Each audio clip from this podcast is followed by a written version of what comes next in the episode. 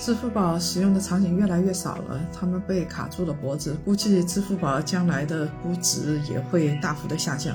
我们知道，其实它。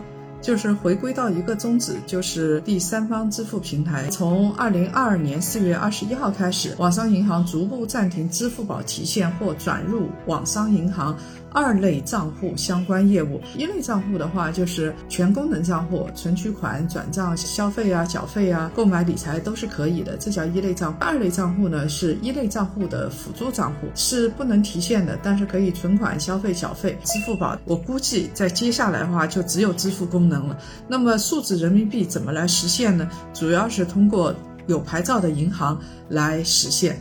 那对于那些就是你明明是一个企业主体，然后是通过支付宝的方式来进行提现，呃，来进行存款的这一块呢，是越来越紧了。所以大家现在在用支付宝的时候，就做好准备，把支付宝当做你的一个支付工具，而其他的功能。会越来越弱。